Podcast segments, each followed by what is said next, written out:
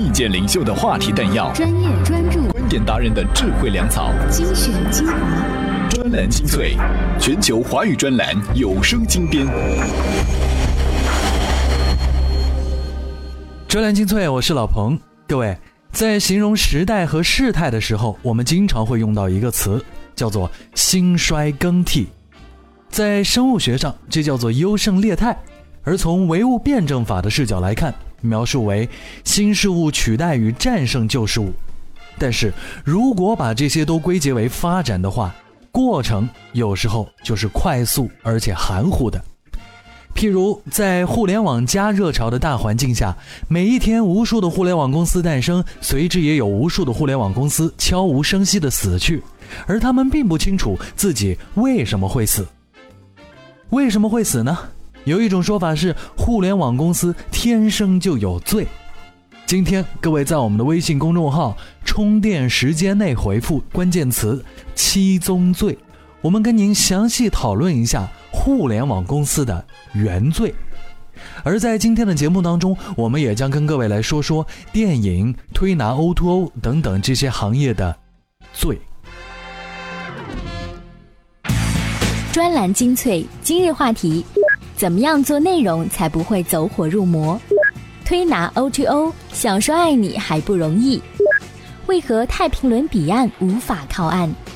打造有战斗力的团队，从哪下手？专栏精粹，为独立思考的经营者服务。现在似乎越来越多的企业都开始明白内容的重要性。怎么讲呢？各位去招聘网上看一看。内容主编、内容运营、内容编辑、写手这一系列与内容相关的岗位是噼里啪啦的冒了出来，而且一般都放在了运营这样一个大类下。那么招聘方是谁呢？很大一部分都是做买卖的企业。这做买卖的企业把人招进来做内容是干什么呢？当然，内容是重要，不过内容却并不好做。因为参考的要素实在是太多，再加上您的公司没有做内容的基因，那么怎么样才能运营好这部分内容呢？专栏文章：怎么样做内容才不会走火入魔？作者：专栏作家张萨。内容的价值体现在很多方面，归结起来就是引我思考，引起我发笑，给我激励，教我认识新知。那当我需要购物的时候呢，也自然会想起来你。这样的内容价值观，可能谁都能听得懂，于是当做了一句废话。因为懂了之后，还是不知道该怎么开始做内容。或许我们更想看到的是可以直接执行的内容方案。当然了，这针对的是做买卖的企业，就是那种有产品或者是有服务卖的企业。那么，对于产品和服务的企业，应该怎么做内容呢？首先，你要有一个成文的说法，告诉大家你是谁，是干什么的，可以为别人做什么，就是传说中的自我介绍。有了企业介绍之后，才能真正开始想做什么内容。这个时候，第一时间想到的就是要帮别人解决问题。对你首先要提供解决问题的内容，卖服务的呢就是直接提供解决方案并且执行的，卖产品的就是提供解决问题的工具的。无论卖产品还是卖服务，企业存在的价值就是为别人解决问题。因此呢，企业做内容营销最优先的是要提供的内容是实用性内容。实用性到底是什么？教别人怎么做事儿，让别人变得更能干。每个企业都是各自领域的专家，知道自己的用户有什么需要解决的。你只要把他们纠结的东西进行整理分类，再逐个击破就可以了。例如，杜蕾斯就是教人啪啪啪，然后呢不断提醒别人戴套。他不断输出健康的性知识和避孕知识，让别人的性商逐渐提高。帮了这么大的忙，大家不买都不好意思了。而在提供解决方法的基础上，怎么进行内容优化呢？其实是提供实用性的内容，还是朴实的工作。如果光做好这一点，竞争力并不强。可以从这么几个方面去进行优化。第一，优化内容逻辑。你准备了一大堆有用的内容，怎么展示给别人看呢？你不能把它们全部打包来一次性扔给别人，这样会让人家手足无措的。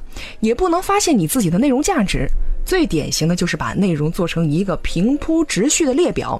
大致的规划方法呢，是以话题为单位，一个话题解决一类需求，每个话题下面有多个小话题，这些小话题是相互关联的。在内容中加入情感元素，许多人呢都希望互联网上的内容能够更有趣一些、接地气一些。这不是让你去弄一大堆的笑话跟八卦，而是在实用性内容加上更多的感情色彩，比如说幽默感，比如说亲和力等等。其实呢，跟一个企业相关的内容有很多，就算没有关系，也可以制造出各种各样的关系来。但是这种关系呢，是强弱不一的。首先要找到与你的品牌关系最紧密的内容来做。不能眉毛胡子一把抓，内容的作用呢，就是在企业和用户需求之间搭一座桥梁，让最有需要的人先过桥，然后再去发展那些观望的人。在最开始，企业找的是和自己品牌相关度最紧密的内容来做，为的是让最有需要的人先过桥，然后再去发展观望中的人。而人的需求是在逐级递进的，在很多企业之所以成功，也在于解析了人的欲望，而不断的去满足人的欲望。同样，做内容也得根据需求的层次来，先满足基本需求，接着一步步向高级需求进军。简单的说，就是让别人需要你，再让别人喜欢你，终极目标就是不离不弃。而回过头来，怎么样满足基础需求呢？归根起来就是。做实用的内容，而且把实用的内容趣味化。各位在我们微信公众号当中回复“招募”这个词，可以看到我们的招募联系方式。因为最近充电时间也苦恼于内容编辑，尤其是优秀的策划编辑不够用。大家如果有这方面的才能，希望各位来当我们的老师。怎么样关注我们的微信公众号呢？您在微信内搜索“充电时间”，就可以找到加 V 的我们了。关注后赶紧开始每日签到，积分可以兑换礼品哦。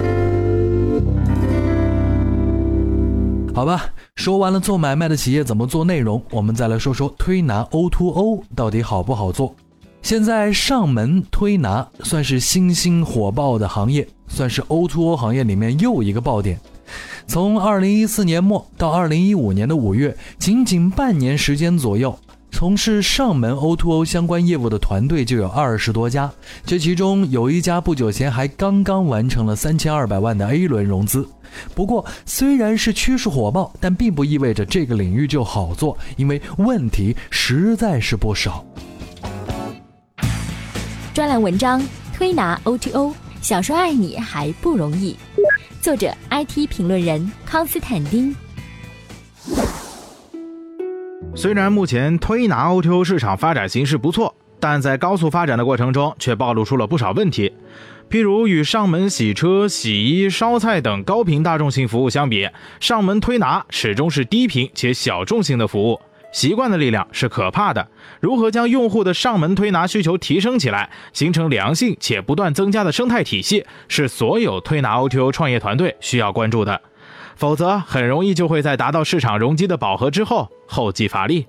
而限制推拿 O2O 市场的进一步发展最大的智库是技师与用户之间微妙的关系。上门就意味着要进入用户家中，而家属于一个封闭且私密的空间。如果有一方心怀不轨，很容易就会产生误会。不管是技师还是用户，都会担心各自的人身和财产安全。如果这最基本的点得不到保障，推拿 O2O 就会始终处于试水阶段，难以做大。此外，推拿类的服务很难进行技术上的标准化。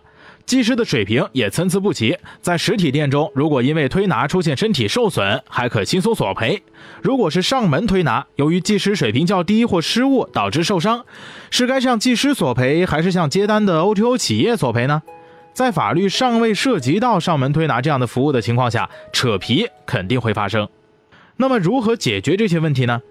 目前上门推拿 O2O 虽然打开了一个细分市场，对应了某些需求，但如果盲目扩张，只会造成自身在虚假繁荣过后迅速坍塌。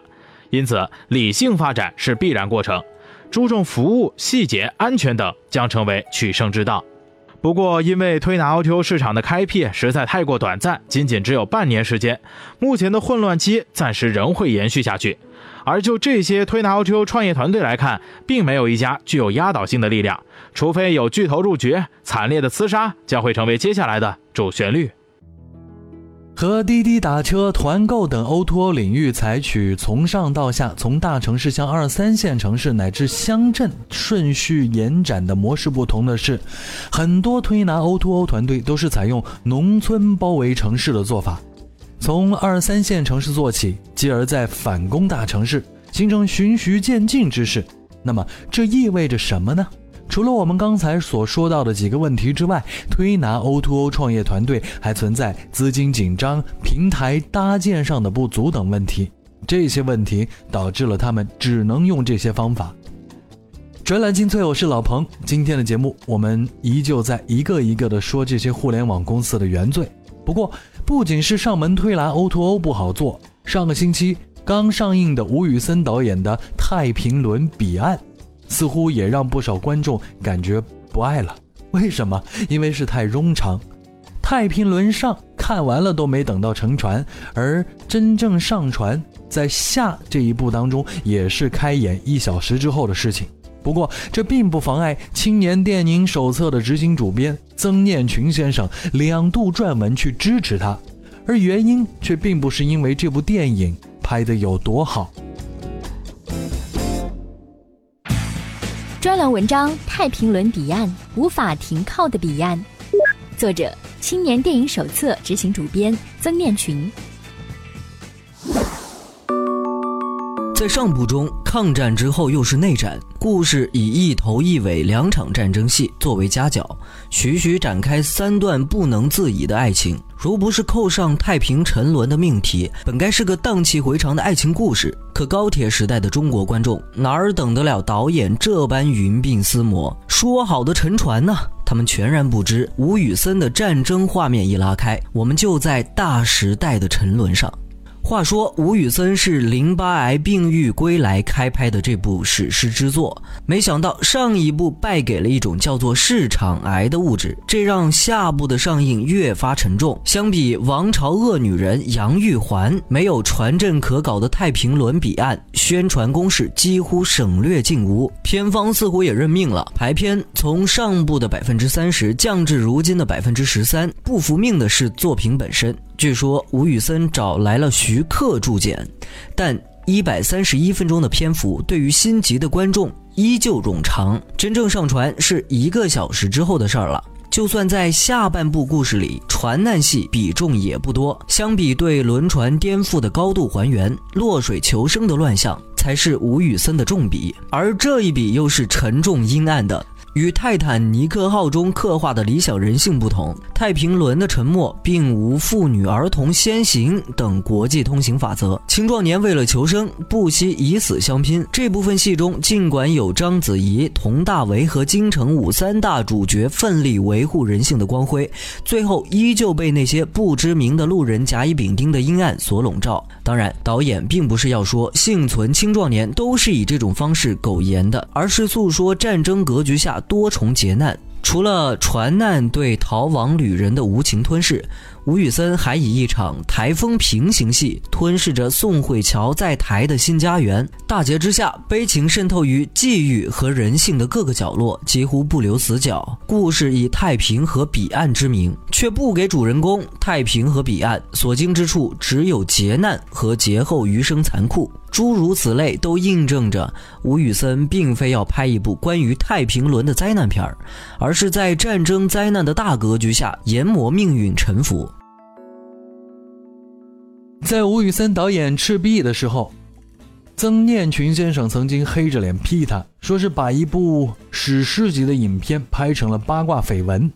而为什么现在又会支持并不是特别优秀的作品《太平轮》呢？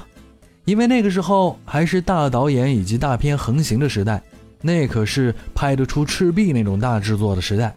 而如今时局斗转，如果把吴宇森、陈凯歌这些电影工业的领路人都骂死了，那么我们也就只剩下《小时代》和《栀子花开》可以看了。哲来精粹，我是老彭。今天最后一篇文章，我们就再往远一点的时间来想，说说战国时代。不过这个战国并不是中国的春秋，因为我们要说的这个行业人数太少。战国七雄、春秋五霸，夹带点小国家，那种超过十万人以上的国就超过了几十个。而日本的战国时代还蛮适合形容我们要说的这个市场的。因为那个时代的日本手下有几十号人，就算是一个城主了；千把人就可以做大名，三万人就算大军可以灭国的。那么接下来我说什么呢？要说的是，在堪比战国时代的商业环境里，怎样才能打造具有战斗力的团队？专栏文章：如何打造有战斗力的团队？作者：互联网撰稿人王帅。首先选人，选人的标准是什么呢？两条：态度和能力。以这两个属性为 x、y 轴做一个象限图来看的话，有能力、有态度的是一定要的，这个可以称为财，是企业最大的财富。有能力没态度的称为才，哎，这个才是人才的才，一般呢是老员工用其才能。有态度没能力的称为柴，一般是年轻人需要培养；没态度没能力的，一般称为才，也就是说可以请他走人了。这个是基本的方法。很多团队强调老中青人才梯度管理，但是把这个梯度理解为牛人、普通人和纯执行了。在我的眼里，梯度是各个级别上的牛人，也就是资深牛人、高级牛人和初级牛人。所以我们招聘一定要最好的。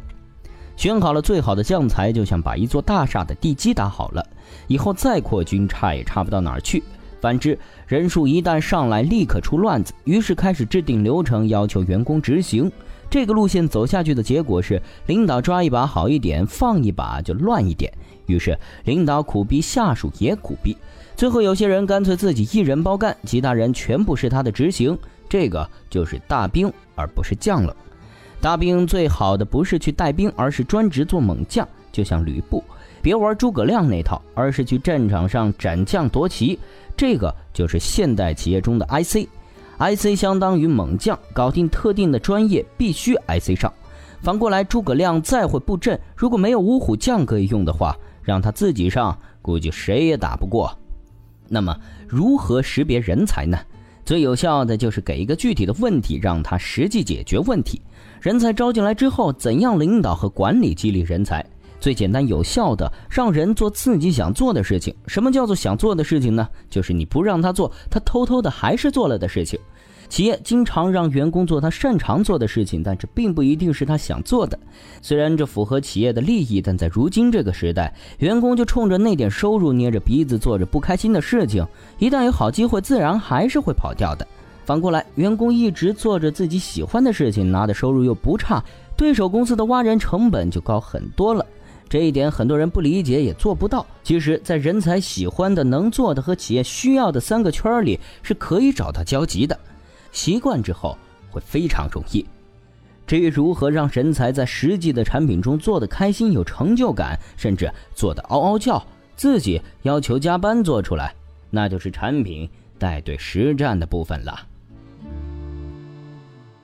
感谢各位收听我们今天的专栏精粹，我是老彭和我们的编辑团队，感谢大家付出的时间。今天节目最后再一次提醒各位，如果您觉得我们节目不错，不妨在微信公众号当中来找到那个叫做“打劫”的按钮，来了解一下我们的 U 盘式赞助。那充电时间特别版已经上线，比以往的版本要高一个档次。为什么呢？这可是正版的金士顿三点零。OK，您去看看就知道了。咱们下期再会。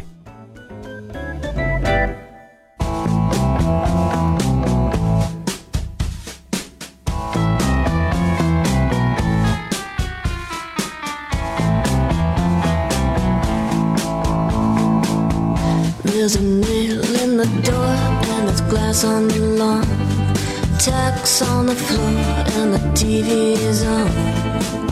And I always sleep with my guns when you're gone. There's a blade by the bed and a phone in my hand.